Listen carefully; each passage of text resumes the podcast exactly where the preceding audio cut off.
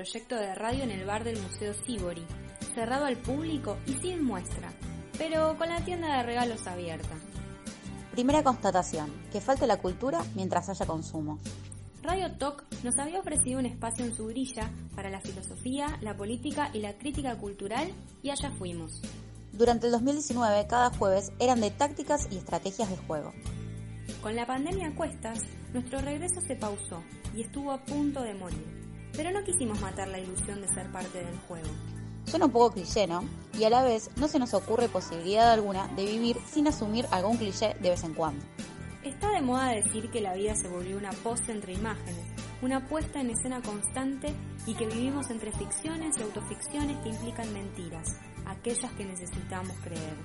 Suena pésimo, lo sabemos. Nosotras, en cambio, tenemos el anhelo de que este podcast encuentre su propio modo de ser y estar como un cliché. Ese que nació los jueves a la noche, donde la idea de jugar con las teorías, los conceptos y el conocimiento no fue sinónimo de banalidad, sino de sobrevivir con placer en la tarea. Soy Ana Clara, licenciada en comunicación, profesora, tallerista y un montón de otras vocaciones, siempre en contra de la sociedad del rendimiento. Soy Melania, licenciada en Comercio Internacional, estudiante de Filosofía, Historia del Arte, fundamentalista de cursos varios, algo así como una Homo Económicos en deconstrucción. Les invitamos a pasar al próximo nivel.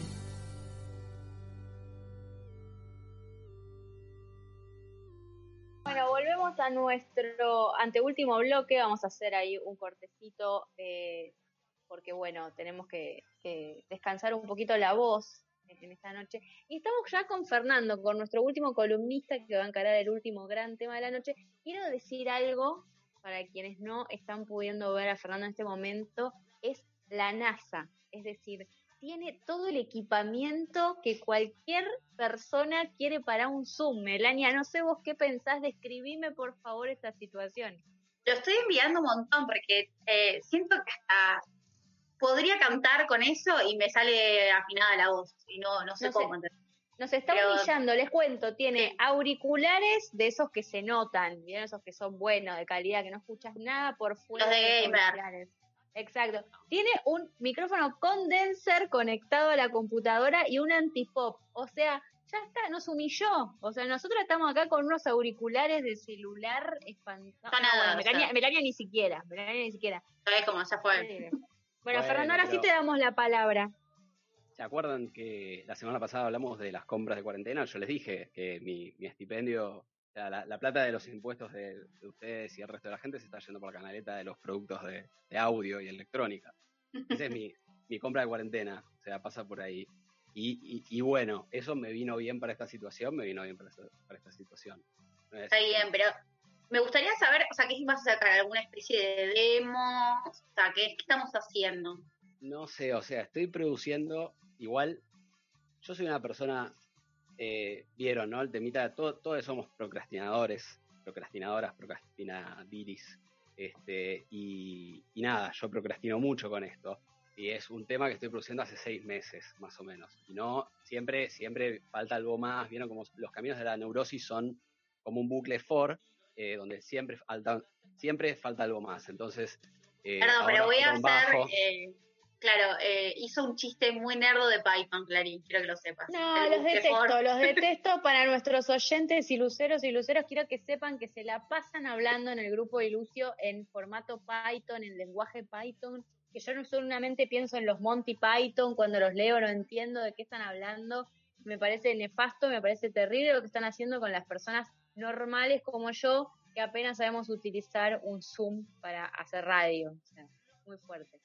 Es que es, tremendo. Es, un, es un camino de ida, ¿viste? Cuando empezás a, analizar todo desde el lenguaje de programación, es como decís, bueno, listo, es, toda una fórmula esto.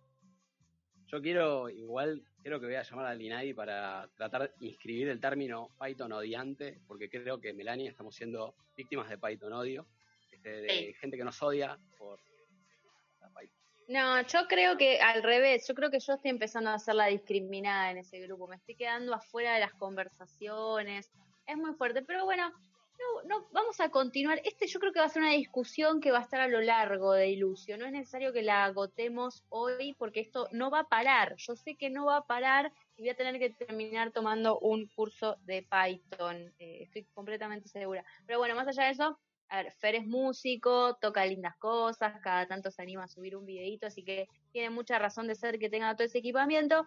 Y Nobleza Obliga hoy me estuvo asesorando para que me pueda comprar un micrófono, eh, que después, bueno, compartiré ese asesoramiento con Melania para que nos pongamos a tono y salgamos a competirle a Fernando, claramente. Para que no sea la voz más bonita. Exacto, exacto. Bueno, Fer, eh, ¿querés presentar un poco de qué vamos a hablar hoy en tu columna de, análisis político? Eh, sí, bueno, estuvimos hablando la semana pasada, de hecho, bueno, vos mencionaste el caso de Facundo eh, Astudillo Castro, este, que se está eh, en este momento, en estos días, está haciendo, va a estar haciendo la, la pericia de, este, del cuerpo esquelético que se encontró cerca de Bahía Blanca. Eh, y bueno, me parece, digamos que es una buena oportunidad para hablar un poco de violencia institucional, ¿no? Que es un tema que desde los medios se suele cubrir desde el caso, desde la casuística, desde los nombres propios, desde las historias, y, y un poquito de morbo, a mi juicio, una cosa de explotar mucho, mucho el dolor de los familiares y los detalles escabrosos de los casos, y bueno, una cosa que uno se pregunta acerca de realmente cuál es la productividad política, eso, cómo eso nos ayuda para pensar, digo, pensar un poco mejor estas cosas, este, y no está pensado para escandalizarnos permanentemente, pero digamos, no hay un reparo, no hay una mirada sistemática, no hay una mirada en lo que es eh, las características estructurales ¿no? de lo que es la violencia institucional, así que un poco tomando estas cosas, eh, estos casos, estas oportunidades, queríamos como desarrollar un poquito eso desde, desde un par de perspectivas teóricas y, hacer una lectura de los últimos años, ¿no? Al respecto. Una miradita, reponer esta mirada más, eh, un poco más sistémica de lo que es la violencia institucional. Sí, porque de hecho, en, digamos, cuando preparaste la columna y nos comentabas, pasaron un montón de cosas desde que empezó el aislamiento social preventivo y obligatorio en cuestión de violencia institucional, de represión, de desaparición de personas y de gatillo fácil. Entonces, quizás una primera pregunta podría ser, bueno, ¿qué se entiende por violencia institucional? ¿A qué llamamos violencia institucional, no? Como para que nos pongamos un poco en contexto. Sí, la violencia institucional, eh, básicamente, eh, uno genéricamente la podría definir como todo acto de violencia este, y este es un límite sinuoso el que voy a trazar, ¿no? Pero todo acto de violencia eh, desde las instituciones, las fuerzas represivas, los aparatos represivos del Estado, digamos, en, términos de, una, mirada más marxista, este, las fuerzas represivas, los aparatos represivos, diría em, digamos, un uso ilegítimo de la fuerza, ¿no? Y este es el límite sinuoso. ¿Dónde está lo legítimo? ¿Dónde está lo ilegítimo? ¿Qué es lo que como sociedad le permitimos al Estado que haga de nosotros para mantener eh, a raya qué límites eh, y qué es lo ilegítimo, ¿no? Pero hagamos, pongamos esto entre paréntesis por un segundito. Esa sería, digamos, la, definición que propongo. Eh, y, bueno, hacer un recorrido, digamos, pensar, cuando uno habla de fuerzas de seguridad, no sé si lo tenemos, ¿no? Del todo claro, del todo caracterizado, pero uno habla primero de las Fuerzas Armadas, ¿no? Bueno, las tres armas tenemos en Argentina, en otros países son hay cuatro y cinco, este, de las Fuerzas Armadas, eh, que uno desde una perspectiva marxista, ¿no? Eh, nuevamente, desde una teoría marxista del Estado, podría decir, bueno, representan de alguna manera la última ratio del Estado, ¿no? Eh, Weber decía que el Estado detenta el monopolio de la violencia física legítima, ¿no? Y en ese sentido uno podría pensar, traducir eso a, a un lenguaje más material y decir, bueno, el Estado es el que tiene las armas, el Estado es el que tiene las armas y el que tiene cierta legitimidad para usarlas. Bueno, violencia institucional claramente son los casos considerados los que la sociedad eh, logra de alguna manera trazar o trazar una violencia y decir, bueno, una frontera y decir esto es ilegítimo, ¿verdad? Obviamente son cosas que son escandalosas, digamos, están vinculadas con, eh, bueno, en el caso de, la policía bonaerense, con todos entramados que, digamos, eh, por ejemplo, el caso de Luciano Arruga, digamos, como eso develó que la policía bonaerense tiene, eh, digamos, contrata pibitos de los barrios para robar, digamos, hay todo un entramado delictivo. Pero bueno, en ese sentido, esta eh, están las fuerzas de seguridad que tienen más la tarea de velar por el, digamos, por el control ciudadano, por la cuestión de la seguridad ciudadana, si se quiere, digo, con perdón del término, las fuerzas de seguridad propiamente dichas, prefectura, gendarmería, la policía de seguridad aeroportuaria, ¿no? Fuerzas que tienen tareas de control en territorios fronterizos, ¿no? Gendarmería controla las fronteras por tierra, prefectura de las fronteras eh, marítimas y eh, la PSA controla los aeropuertos. Pero bueno, sabemos que en Gendarmería, Prefectura, hace varios años se han desplazado a los grandes centros urbanos para efectuar tareas de control, ¿no? Y tareas de, digamos, de, entre comillas, prevención del delito.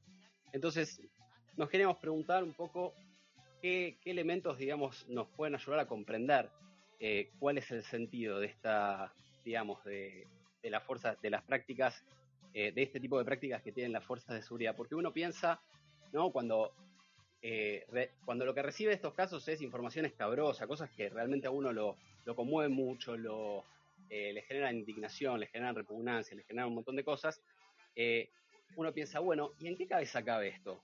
¿Qué racionalidad tiene esto? Se nos presenta como algo que no puede ser racional, porque es demasiado horripilante, lo que vemos es demasiado, demasiada sangre, demasiado todo, y eso es como diría Pichón Rivière en términos de la psicología social, un obstáculo hemofílico, ¿no? Nos pone una barrera eh, que no nos permite pensar eh, realmente el fenómeno. Si yo decía de alguna manera que desde una teoría marxista del Estado, las fuerzas, eh, digamos, Marx a lo largo de la obra ha caracterizado el Estado de varias maneras que remiten a la violencia, ¿no? la violencia organizada de una clase sobre la otra, eso decía en el manifiesto comunista, decía una boa constrictor que, que tapona todos los poros de la sociedad civil en el 18 brumario de Luis Bonaparte, decía la máquina de guerra del capital contra el trabajo en la guerra civil en Francia, ya eh, allá como por sus años post, digamos, su edad más avanzada, su obra más avanzada, y había esta idea, ¿no?, de que las fuerzas eh, represivas actúan como garante en última instancia del orden, ¿no? su función es preservar ciertas reglas de juego que tienen que ver un poco como decía Esteban en la columna que seguí con mucho interés, eh, bueno, el sistema capitalista, ¿no? Ese sistema tiene unas reglas de juego que tienen que ver con el respeto a la propiedad privada, que tienen que ver con el respeto a los derechos individuales, que tienen que ver con el, digamos, con un, conjunto complejo y contradictorio de normas, ¿no? Porque en esas normas también están inscritas las relaciones de fuerza y hay normas que uno valora como, no sé, las reglas de juego democrática, dentro de todo uno, uno tiene una valoración positiva de eso, ¿no? Y se, y se escandaliza cuando un expresidente que tiene eh, la sangre de Costec y Santillán en sus manos dice que no es tan inverosímil pensar en un golpe de Estado y a uno eso le genera indignación. Pero bueno, ahí hay una definición de la racionalidad de la violencia política, ¿no? Ahí hay una definición que nos ayuda a comprender, bueno, esto tiene una razón de ser. Esto no es una especie de accidente que por alguna razón misteriosa se repite incesantemente, sino que tiene un sentido uno podría pensar que ahí, eh, por lo menos en la historia política argentina, las fuerzas que han actuado de esa manera, en un sentido mucho más, eh, digamos, en un sentido casi literal, son las Fuerzas Armadas. Y uno tiene que pensar en la, última dictadura militar, digamos que de alguna manera, a través de lo que... Eh, de lo que Paula Canelo denomina una dictadura refundacional, sentó las bases, unas nuevas reglas de juego para una digamos, variante, una renovación, muy entre comillas, del capitalismo, digamos, la fase neoliberal actual. Y eh, bueno, ahí hubo una, en términos de un, este, del, boliviano René Zabaleta Mercado, un momento instrumentalista del Estado, un momento donde el Estado encarna muy particularmente los intereses de las clases dominantes de una manera violenta, de una manera que no repara en generar consensos, que no repara eh, repara en muy pocas cosas, no repara ni siquiera en los derechos y las garantías eh, elementales del Estado de Derecho, ¿no? Entonces, ahí uno ve claramente las fuerzas de seguridad como este, garantes del orden. Pero en el caso de, las policías, de la Policía Federal, de las policías municipales, de la Policía de la Ciudad, la bonaerense, este, y las policías municipales propiamente dichas, tendencias y demás, eso no se ve, no, no se ve tan, em, digamos, es algo que tiene otra, tiene como otra conformación, ¿no? Porque no es tan desnudamente las fuerzas represivas del Estado interviniendo para garantizar el orden. Se, digamos, uno piensa en las policías y piensa en el problema de la inseguridad y el delito, la delincuencia, digamos, el crimen más pequeño, más común, y encuentra que son cosas, digamos, que el accionar policial tiene una legitimidad que en un país que supo marcarle la cancha, digamos, al gobierno anterior cuando trató de eh, cruzar un límite, a la Corte Suprema cuando trató de cruzar un límite con el tema del 2 por 1 y hubo, bueno, la respuesta eh, popular que hubo que obligó a recular, digamos, y ahí quedó trazado como una línea bastante clara, que hasta ahora se viene respetando, hasta ahora, las últimas cosas uno lo, lo ponen a, dudar si se va a seguir respetando mucho tiempo más, pero bueno, este, hasta ahora se ha respetado, ¿no?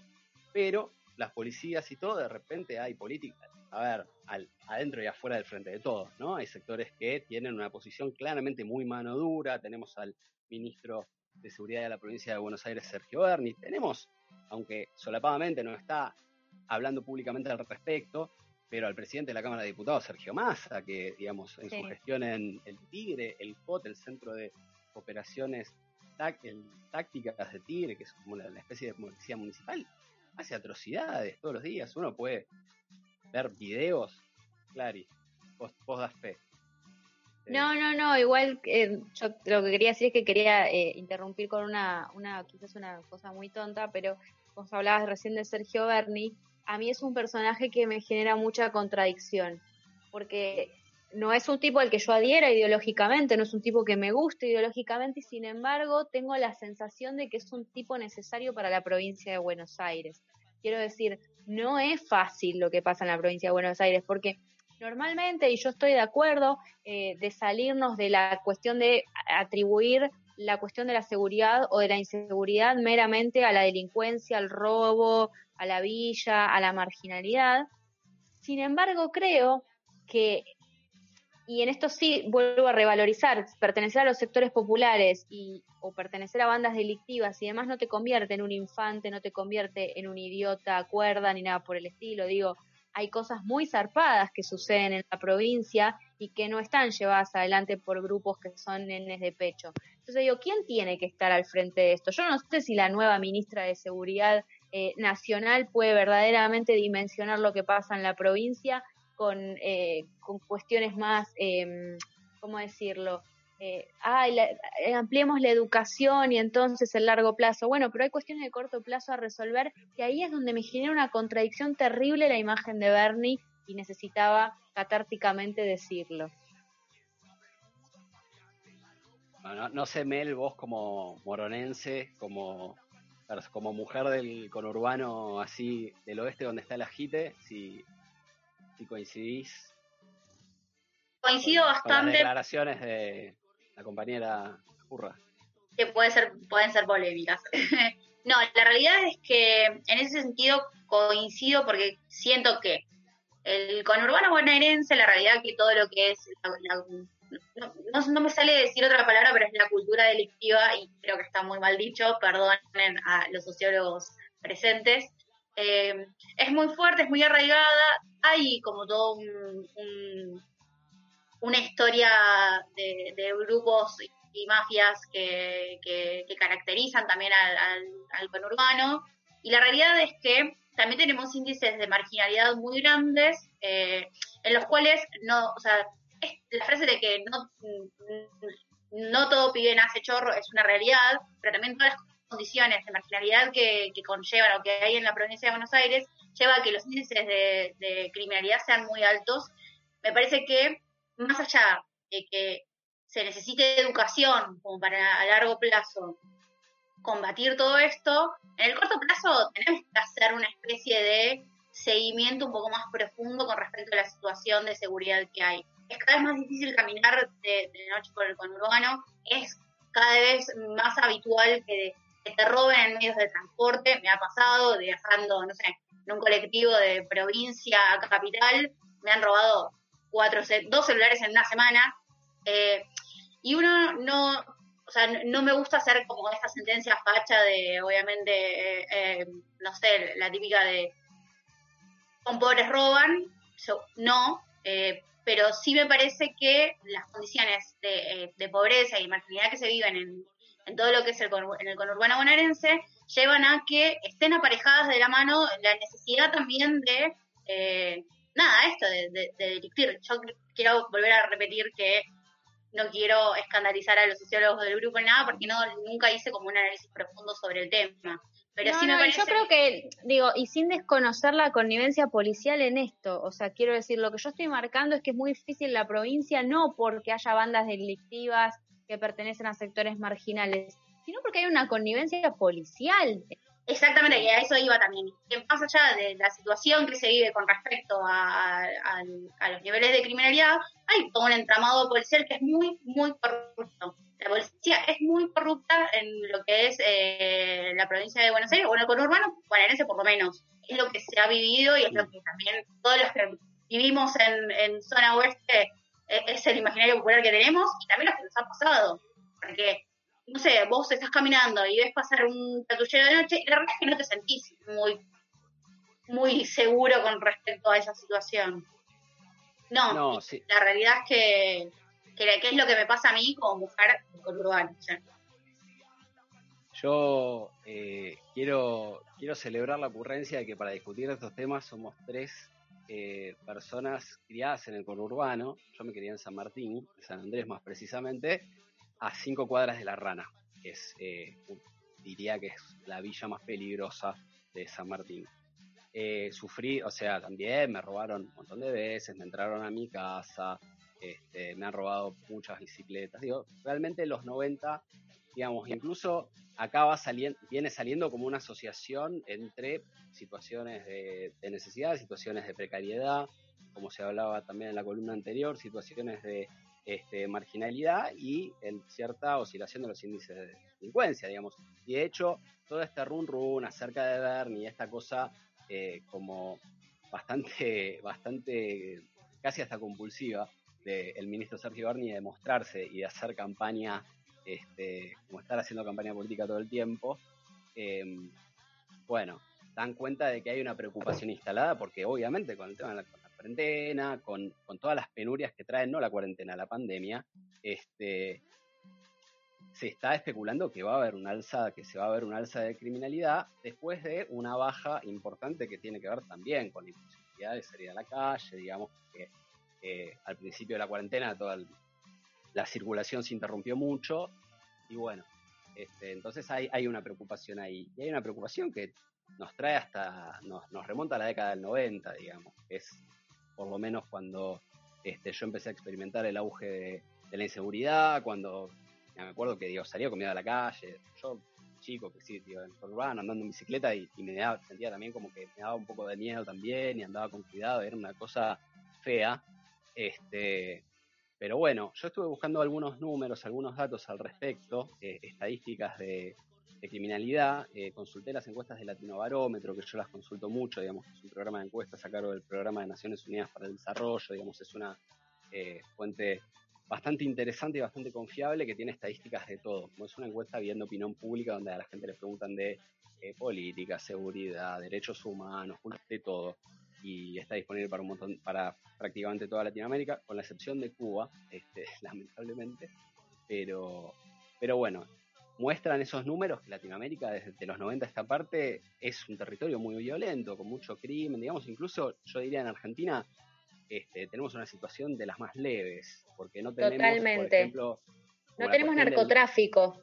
salvo la excepción de Rosario, lamentablemente, donde ahí sí hay un Claro, pero quiero decir, somos, o sea, a comparación del resto de, de, o de algunos países, por lo menos Latinoamérica, somos pero unos pichis, digamos, en ese sentido. Nosotros tenemos otros problemas, pero el del narcotráfico como sistema, como cuestión estructural, pienso en México, pienso en Colombia, nosotros carecemos de eso fuerte, gracias a Marx, como digo yo. Sí, y la delincuencia está más anclada en cosas así, digamos, es un índice de delictividad que se mueve bastante solidariamente con los indicadores socioeconómicos. Probablemente México, Colombia, esa relación no es tan correlativa, digamos, con, eh, con la instalación de fenómenos tan estructurales como el narcotráfico, ahí hay una cosa, me imagino, que se mantiene más constante. Pero bueno, así como hay una tendencia bastante, bastante solidaria entre los distintos países, estuve mirando Argentina, Bolivia, Colombia, Venezuela, digamos, países que por la general tienen índices de delictividad y de violencia más altos que Argentina, pero a la vez también se mueven todos juntos. Y han, se han movido al alza durante la década de los 90. la década del 90 son, tendieron a aumentar en bloque y durante la primera década del siglo XXI tendieron a disminuir en bloque hasta llegar a 2015 a valores, eh, en, en, varios países, valores bastante bajos o bastante por debajo de los valores que cada país supo tener, digamos, 15 años atrás.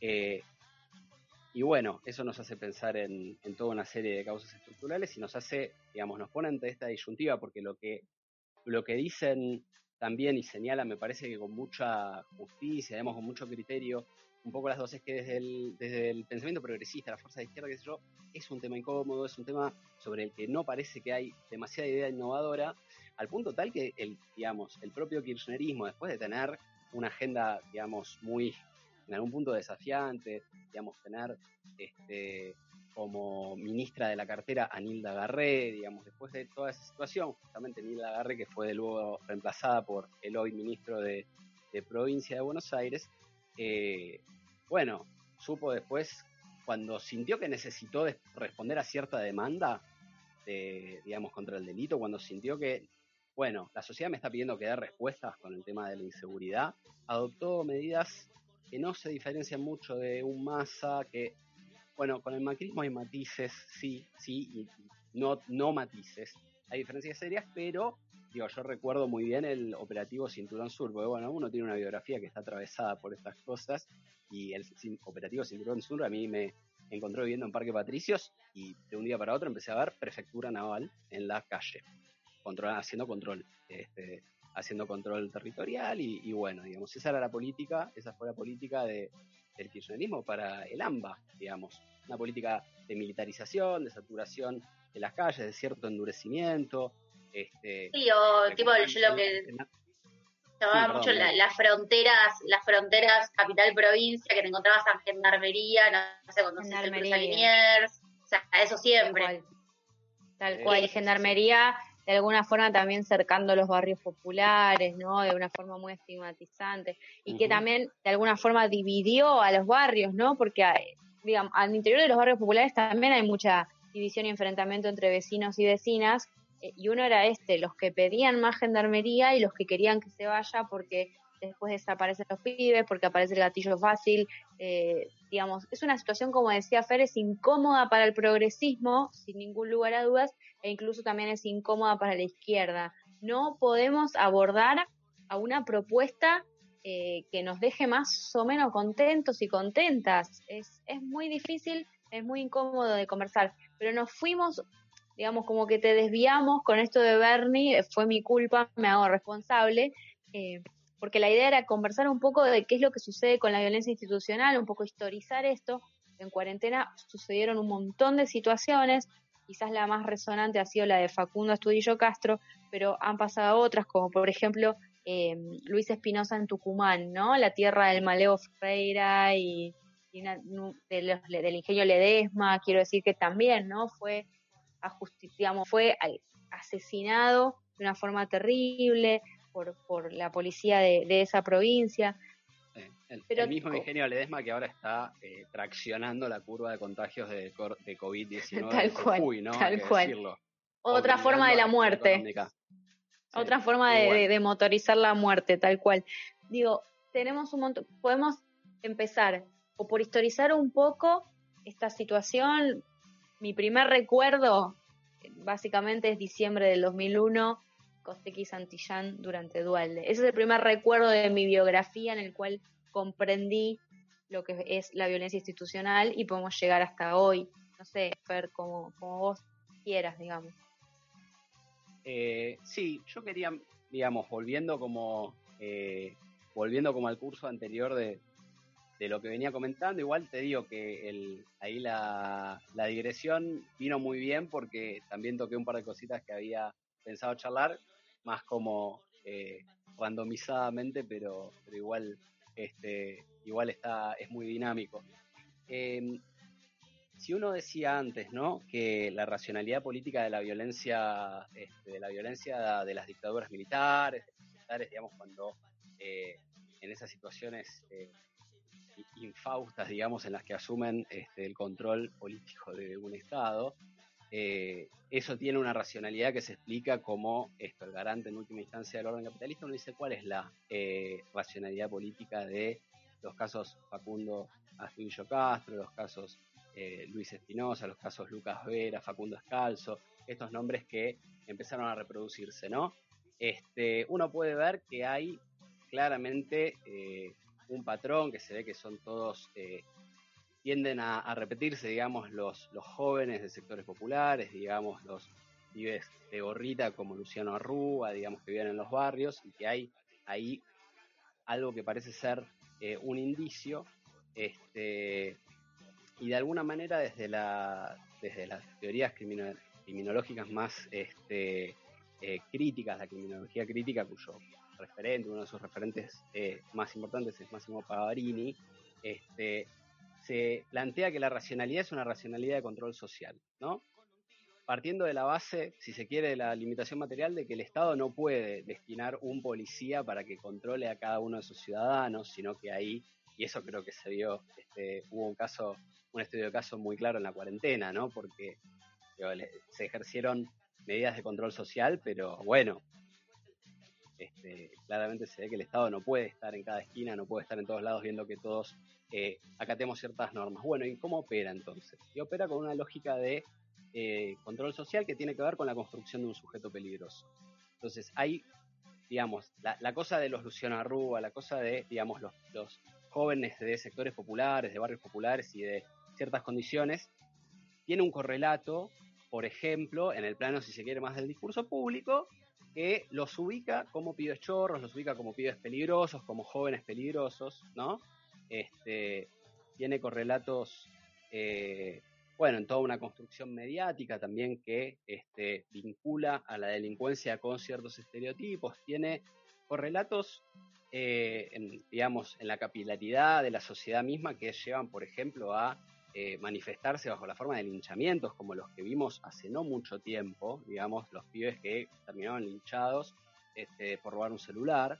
yo me tocó ver un caso personalmente eh, en el Abasto, donde no eran linchados, pero eh, un chico que, estaba, que había robado un celular en el Abasto fue reducido por dos policías, una pareja de policías de civil, con un uso totalmente desproporcionado de la fuerza, al pie lo verdugueaban y hacían todo un show ante la mirada atenta, atenta de unas 15 o 20 personas que estaban celebrando lo que estaba pasando. Yo estaba ahí eh, y era creo que eh, una de las muy pocas personas que estaba como mirando como con preocupación y diciendo, che, esto es innecesario, esto está mal. Digamos, y aparte un estereotipo terrible, ¿no? Estos días pensaba en Robledo Puch, porque volví a ver El Ángel, en su momento el problema con Robledo Puch es que no se podía creer que hubiese hecho lo que hizo, los crímenes, las violaciones, los robos, porque era rubio, ojos claros y venía de una familia de clase media educada. ¿No? Entonces, ¿dónde recayó la condena moral en que era homosexual o, invertido, como le decían en, esa época? Entonces digo, ¿hasta dónde llega el estereotipo? Porque ¿cuántas veces ha sucedido que han linchado, han golpeado o han atacado a una persona por un robo en la calle por el estereotipo y que en realidad no tenía nada que ver? Digo, de eso también estamos llenos.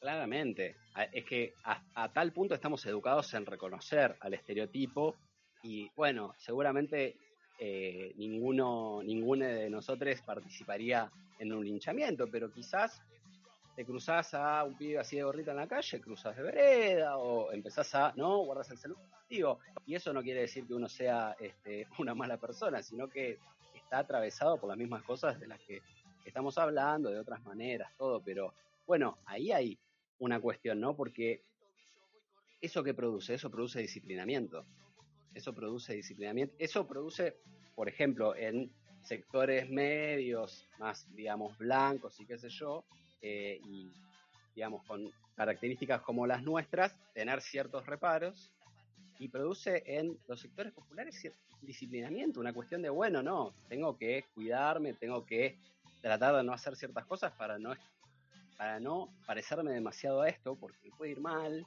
porque me puede parar la policía en la calle, porque me puedo comer cualquier tipo de abuso, este, y así se produce lo que el Estado no puede producir poniéndonos a cada uno un policía mejor dicho, a cada uno no, porque a, nosotros a nosotros no nos pasa nada, digamos, pero en los barrios populares, digamos, el, el sujeto que se apunta a disciplinar es ese, a eso, a eso digo, ¿no?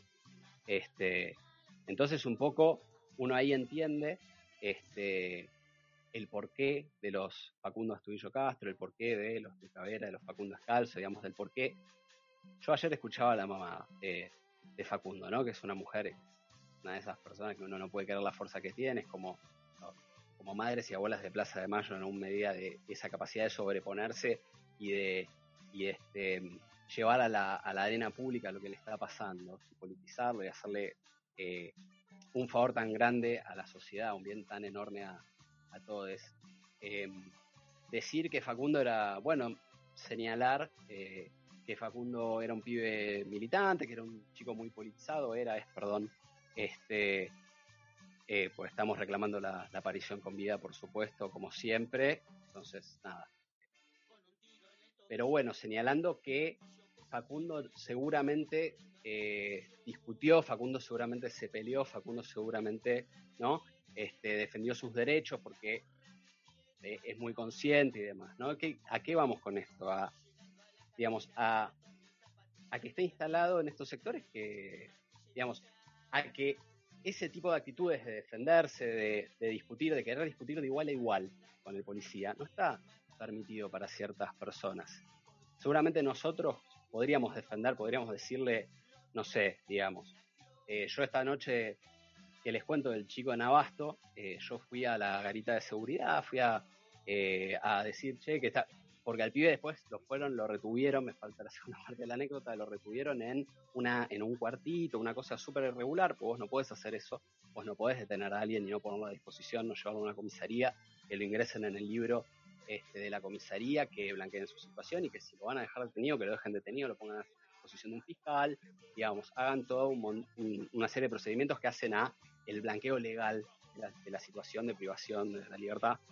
Lo tenían detenido este, en condiciones completamente irregulares y sin embargo yo pude ir y hablar con el policía y decir que no, que no, qué sé yo, y no pasó nada, obviamente no me dieron mucha pelota, digamos, pero no terminé detenido, no terminé golpeado, no terminé, bueno, este, eso tiene que ver con, cierta extracción social, con cierta condición este, de clase que, digamos, me hace un sujeto con el que la policía tiene otro manejo completamente. y sin embargo lo evaluamos. Yo creo que ahí hay un dato muy interesante. Uno evalúa la posibilidad de que le pase, uno evalúa la posibilidad de que no le pase, ¿no? Me hace acordar al pasaje de la película chilena Machuca, eh, durante ese momento en que, si no la vieron, véanla, creo que está en Vimeo, gratuita, eh, en la que el chico de extracción de clase alta está en un barrio popular chileno jugando con, su amigo que pertenecía a este barrio popular, a una familia de extracción trabajadora chilena, que caen las Fuerzas Armadas eh, pinochetistas a reprimir, a llevarse a toda la gente de esa barriada. Em, y cuando lo agarran a, este chico de, de, clase alta que machuca para subirlo al camión policial, el chico le dice, no, no, mírame, yo no soy de acá. Entonces, claro, el, el, el, milico lo mira de arriba abajo, lo ve bien vestido, lo ve rubiecito y le dice, tómatela. ¿No? Digo, esa imagen a mí me, me queda. Pero uno lo evalúa. Yo me he peleado con la policía, quizás cuando me han parado manejando en la calle, y en un momento digo, ¿qué estoy haciendo? Me la estoy jugando porque sé que estoy de alguna forma en ventaja, porque soy medio rubiecita, porque tengo cierto bueno, cierto conocimiento, cierta educación, pero en realidad también sabemos, y lo asumimos desde el principio, a Facundo seguramente lo cagaron a palo, se le fue la mano, lo mataron y ahora están escondiendo el cuerpo. Lo asumimos. Y ya que nosotros podamos asumir y saber que esa es la dinámica policial, es grave, es terrible, porque ya está hablando de que, bueno, entendemos que esa dinámica sucede y nos subleva cuando aparece un caso como el de Facundo no nos subleva cuando aparece un caso como el de Luciano hasta que la familia, la hermana, lucha, realmente, digamos, quiero decir, en algunos casos nos subleva por una extracción de clase y en otros nos subleva porque hay una familia que lucha intensamente para que finalmente como sociedad pidamos por esa persona desaparecida y asesinada por la violencia institucional. Sí, yo igual ahí me preguntaría si de alguna manera eh, sobre todo muy fuertemente el caso de Luciano y la militancia tan importante, tan valiosa de su hermana Vanessa, este, no nos enseñó, eh, no nos enseñó a indignarnos por eso, no nos enseñó a este, realmente eh, poner el grito en el cielo, movilizarnos, reclamar, digamos, ahora tenemos las condiciones que tenemos de movilización y de, digamos, la dificultad en ese sentido por las medidas de aislamiento, pero, digamos, con el caso Santiago Maldonado, bueno, había una respuesta, digamos, salvando eh, las distancias, pero había una respuesta importante de la sociedad, digamos, de la sociedad, digamos, de las organizaciones y de ciertos sectores sociales.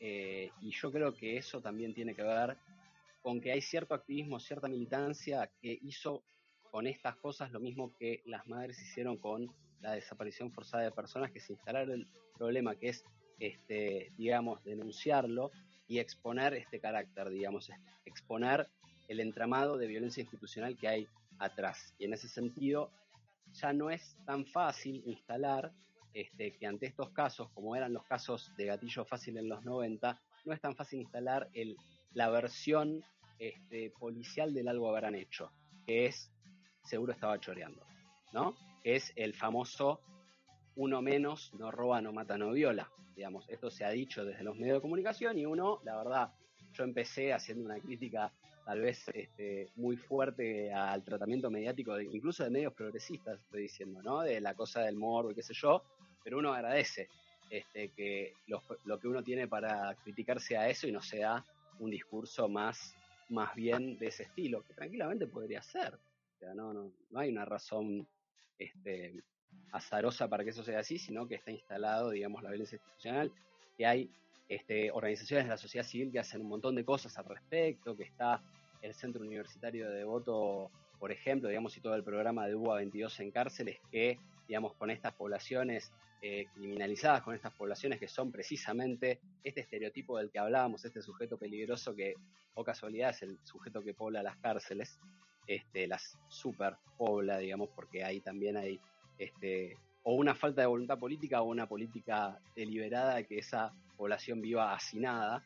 Este, y hay, por suerte, la intervención de un programa que lleva la universidad ahí de, organizaciones y de espacios de este, también de activismo y de, y solidaridad ahí, como por ejemplo el colectivo Atrapamuros, que, que vehiculiza muchas de estas iniciativas de educación en cárceles, y que ahí uno ve cómo eso impacta en las tasas de reincidencia, cómo la gente que se inserta de esta manera después tiende realmente y realmente es como en los datos cuantitativos es e, es como, son unos valores que vos decís, bueno, no sé, la reincidencia, estoy inventando, ¿no? Pero hagamos de cuenta que la reincidencia este, es de 40 en la población, en la media de la población, y en quienes se insertan en estos espacios es 3, no sé, es una, estoy hablando de una cosa que no deja mucho lugar a dudas, que el problema de la delincuencia pasa por la marginalidad, pasa por estas cosas que, tienden a reproducirse además, digamos. Que de hecho, me, me, recordás con esto que estás comentando de la superpoblación de cárceles. El otro día escuchaba una entrevista que le hacían a un abogado penalista que tiene un podcast muy interesante que les invito a escuchar, que se llama Dosis de Derecho, Daniel González Estier, que él decía que como penalista, él trabaja sobre todo acá en Zona Sur, en Florencio Valela y demás, ya está cansado de rebatirle a las personas la idea de que eh, los chorros entran por una puerta y salen por la otra. Decía, la realidad es que nuestras cárceles están llenas de pibes, de jóvenes, de personas que no tienen condena. Eh, no es cierto, no es cierto. Hay un hacinamiento terrible y hay una instalación social de que el que roba entra por una puerta y sale por la otra que no es cierta, ¿no? Lo decía con preocupación. Eh, justamente criticando estas ideas comunes que corren por los medios y hablando de esta superpoblación. Pero llegados a, este punto y, que nos queda el último, el último tramo del programa, no hicimos el corte, lo, pasamos completamente de largo. Eh, ¿Cómo podemos pensar, cómo te parece a vos, Fer, que podemos pensar una política de seguridad, una política eh, que, que integra las fuerzas de seguridad eh, que pueda de alguna forma despojarse de los estigmas, de los racismos, de, todo ese punitivismo y de, todas esas discriminaciones que lo llevan a no valorar la vida, porque un poco pasa por ahí también, ¿no? O sea, cuando saca el arma y mata a un pibe, que no sabe si robó o no, pero ante la duda lo mata, bueno, esas cosas me parecen terribles. ¿Cómo podemos pensar una mejor política de seguridad? Bueno, es justamente donde este, quería llegar y quería traer eh, un trabajo realmente muy interesante y yo creo que muy eh, inadvertido. Este, tuve como que, rastrear este, de Alberto Binder, que es abogado y que es eh, fue director del Centro de Estudios de Políticas Públicas para, el Socialismo, CEPAS, este, que plantea lo siguiente, el punto de partida digamos, y, digamos, una condición estructurante de esta idea del sujeto peligroso y demás, es, y, voy a vincular acá de, nuevo con la, con la columna anterior, es una idea de normalidad.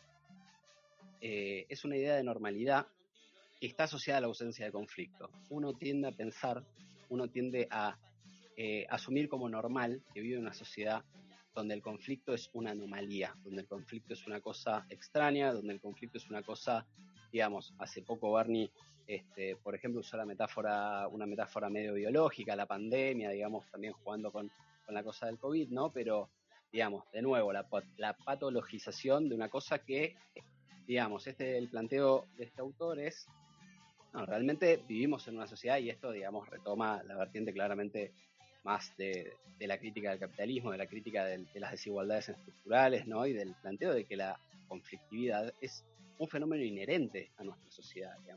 Desde la sociología de la guerra, por ejemplo, se plantea que el mundo, digamos, que la guerra como actividad humana ha estado a lo largo de nuestra eh, historia atravesando, digamos, siendo más una normalidad que una anormalidad y uno lo puede ver en, un montón de conflictos bélicos, en la guerra, eh, en las guerras irregulares, como se dice ahora, las guerras híbridas, este, y fíjense que todas estas cosas suelen estar revestidas con un discurso eh, más bien bélico, de la guerra contra el delito y de, ¿no?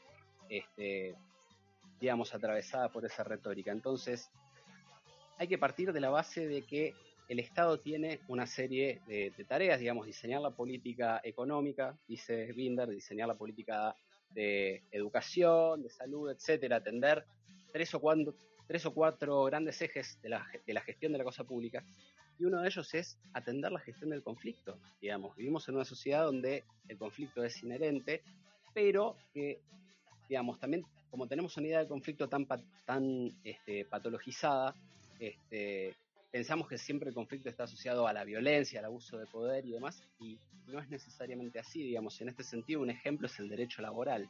¿Se acuerdan que, digamos, el macrismo desde, desde ciertos sectores de la derecha se suele criticar, digamos, la mafia laboral y la, máquina de hacer juicios y demás. Bueno, a lo que se critica es a un, toda una rama del derecho que, digamos, acá tiene que ver la, la, lucha de los trabajadores, del movimiento obrero, digamos, y una relación de fuerzas, no es buena voluntad que el derecho tenga lo que se dice el carácter protectorio del derecho laboral, ¿no? Donde en los juicios laborales se suele defender al más débil.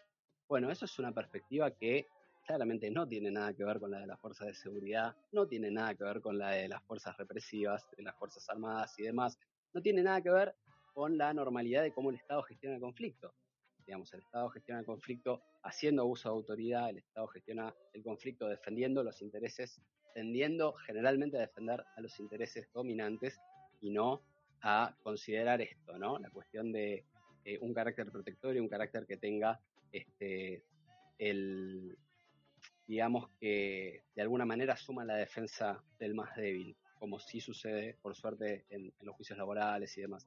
Entonces, digamos, realmente propuestas muy, muy concretas me gustaría tenerlas, digamos, me gustaría decir, eh, poder decir, tuitear a Sabina Frederick y decir, es por acá, la verdad es que no puedo, eh, pero yo diría que tiene que ver, lo voy a dejar relacionado con esta idea, digamos, la idea de asumir la gestión de la conflictividad como algo, digamos, asumir la gestión de la conflictividad como la gestión de algo más, tal como la necesidad de eh, organizar la educación, de organizar la salud, de organizar la economía, de organizar este, la vida en común. Y bueno, también la vida en común incluye una, dosis bastante importante de conflictividad. Entonces, asumirla desde ese lugar. Y por otro lado, por supuesto, esto tiene que ver con eh, ir absolutamente en contra de todo lo que es eh, la tendencia de las fuerzas de seguridad al autogobierno, ¿no? Que me parece que es una de las cosas que se ve, y cierro con esto, eh, me parece que una de las cosas que, alimenta cierta legitimidad que tiene Bernie, que igual, yo este, no lo comparto, pero me parece que hay una idea por un lado, en los sectores, quizás en los sectores progresistas, es un tipo que puede ordenar a la fuerza y se asume eh, paralelamente que Sabina Frederick, al ser antropólogo, al ser civil y no manejar esos códigos, no puede gobernar las fuerzas de seguridad nacionales y esto la verdad que yo lo pondría en duda. No lo sé tampoco, digamos, habría que, hay que ver, digamos, un poco hay que ver cómo se desarrollan los acontecimientos. Este, pero, pero bueno, es, eh, digamos, tender hacia la democratización del control de las fuerzas de seguridad, que me parece que va en línea con esto, ¿no? Y hay varios ejemplos. Este, Cuba, ustedes saben que es un país del que en general se dice que no hay delitos, que no hay, bueno, ahí hay muchas causas que tienen que ver con el control, este, digo, con el sistema económico y con la casi ausencia de situaciones de marginalidad, con, digamos, un piso de derechos realmente muy, muy alto y, y una situación, digamos, de desigualdad social que no tiene nada que ver, digamos, que existe, este, pero que no tiene nada que ver con las que vivimos, por ejemplo, en Argentina. Eh, pero también este, digamos, la constitución boliviana trayendo igual, ¿no? Eh, condenando el golpe de Estado y, el gobierno que viene ahora, pero la, constitución boliviana, 2010, eh, cuando se sancionó en cierto, perdón, 2015, no, perdón, 2010, cuando se sancionó la constitución del Estado Plurinacional de Bolivia, este, lo, me confundí porque yo estuve ahí y no puedo creer que haya pasado tanto tiempo. Este, ya no querés asumir, no querés asumir las nuevas líneas de expresión, como digo yo. No, la verdad que no. Uno, uno está bien, uno tiene que resistirse a la entropía, uno tiene que resistirse al hecho de que somos cuerpos que se están pudriendo día tras día. Melania se agarra la cara. Con todo el skincare que estoy aplicando, querido, yo no me estoy pudriendo, quiero que lo sepas. Perdón, eso es violencia. ¿Eh? No, no. Eso es violencia. Eso es escuchar a, Darío Stanriver, nada más que dice ese tipo de cosas con las cuales yo estoy bastante de acuerdo, pero bueno, este, en todo caso es otra discusión. Eh, a lo que voy a decir, la constitución, por ejemplo, del Estado Plurinacional de Bolivia, tenía una idea muy, digamos, tenía, tiene, sigue siendo una constitución vigente, aunque ahora no impere la constitución en el Estado Plurinacional de Bolivia. Por ejemplo, a las comunidades más pequeñas, delegarles funciones de administración de justicia, la famosa justicia de paz famoso, la famosa figura del juez de paz que resuelve los conflictos más terrenales, más, digamos, no sé, divorcios, ese tipo de cosas que son gestión de la conflictividad, delegárselas a las comunidades, ¿no? Bueno, obviamente en Bolivia hay eh, una, una historia de organización del movimiento campesino indígena, de las identidades aymara, quechua, eh, digamos, y, todas las etnias que ahí hay, que, es muy distinta acá, pero bueno, me parece que va por ahí, que es tender a este, descentralizar y democratizar el control de las fuerzas de seguridad, porque al fin y al cabo no están haciendo otra cosa em, que gestionar la vida en común y tendrían que ser, digamos, si, podemos votar relativamente, uno puede decir que puede elegir entre modelos bastante distintos de gestión de la salud, gestión de la educación, gestión de la economía, bastante, con diferencias bastante eh, que, no son menores, eh, llama la atención que uno no pueda votar por distintos modelos de gestión de la seguridad, que siempre eh, al final termina siendo bastante, termina habiendo bastantes menos diferencias, ¿no? Entonces, me parece que va por ahí. Sí, tal cual, estoy, estoy de acuerdo a mí, yo siempre apunto a lo comunitario, para mí la definición, hace un rato en la columna de Esteban yo hablaba de la tensión irresoluble que tiene el Estado entre eh, lo general y lo particular y pienso que si avanzamos hacia una descentralización y a una gestión más comunitaria, esa tensión se reduce muchísimo. Así que, muy de acuerdo. Mel, eh, cerramos acá. Yo te sigo a vos. Eh, sí, sí, podemos cerrar porque si no vamos a seguir charlando durante una hora más, pero no creo que nuestros oyentes o quieran eso o nuestro programador principalmente, que es el cumpleaños, y, bueno, nada, eh, que nos está abancando los trapos del otro lado del mostrador. Eh, pero bueno, me parece como un tema muy interesante, la verdad es que estuvo bueno que se hayan como articulado también eh, el tema de la nueva normalidad con este tema de, la seguridad que va muy de la mano también, cómo vivimos el, tema de, de, los conflictos estando acuarentenados y adentro y cómo también a veces no percibimos eh, que el mundo siguió andando más allá de nosotros, clase media, que a veces hasta no miramos la televisión y que hay un montón de personas que sufren de la inseguridad constante, principalmente de la violencia institucional que, que ejerce la policía. Eh, pero bueno, me parece que podemos terminarlo acá. Perfecto. Bueno, John, eh, no sé si estás por ahí, si ya te fuiste a brindar y nos abandonaste, pero ya podemos avanzar hacia el tema del cierre. Y bueno, nos vemos, nos vemos eh, a quienes se suman al Zoom y nos escuchamos a quienes se suman al online la semana que viene, el jueves que viene. Gracias, Fer. Eh, gracias. Gracias por todo el armatoste de la NASA. Sos como Elon Musk, sos como el Elon Musk de este programa con todo eso. No, personaje complicado Elon Musk. Lo banco, lo banco, lo banco y vamos a cerrar acá con que este programa banca a Elon Musk. Nos fuimos. ¿Vos viste, vos viste el tweet donde dice vamos a hacerle un golpe de estado a quien querramos, ¿no? Nos fuimos. no quiero dejar de decir eso. No, Nos fuimos, yo, lanza el tema. Lanza el tema, lanza el tema.